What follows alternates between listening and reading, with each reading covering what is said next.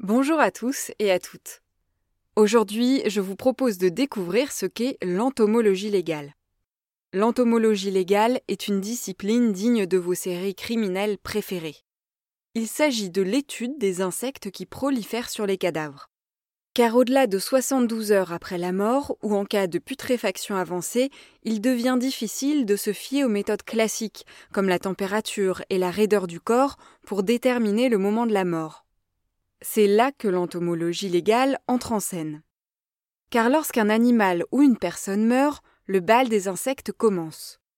Les premiers sur les lieux sont les mouches de la famille des Californidae. Vous les connaissez forcément car elles sont célèbres pour leur couleur verte, bleue, leur reflet métallique et leur surnom peu flatteur. Ces mouches repèrent les premiers signaux olfactifs du décès et accourent pour pondre leurs œufs sur leur nouveau lieu de vie et se nourrir. Elles arrivent dans les douze heures suivant la mort de l'individu. Viennent ensuite d'autres familles de diptères, de coléoptères, de lépidoptères et même des acariens au fur et à mesure de l'évolution du cadavre. Les espèces d'insectes présentes au moment de la découverte du corps donnent un indice sur la date de la mort, mais il faut être plus précis. La méthode la plus utilisée actuellement consiste à évaluer le moment des premières pontes des mouches. Cela permet d'avoir une idée précise de ce qu'on appelle l'intervalle post-mortem, c'est-à-dire le temps écoulé entre la date de décès et la date de découverte du défunt. Pour cela, on prélève les insectes, les larves et les individus qui sont dans leur pupe. C'est l'équivalent de la chrysalide pour les diptères. Les adultes, eux, sont facilement identifiables, mais rien ne ressemble plus à une larve qu'une autre larve.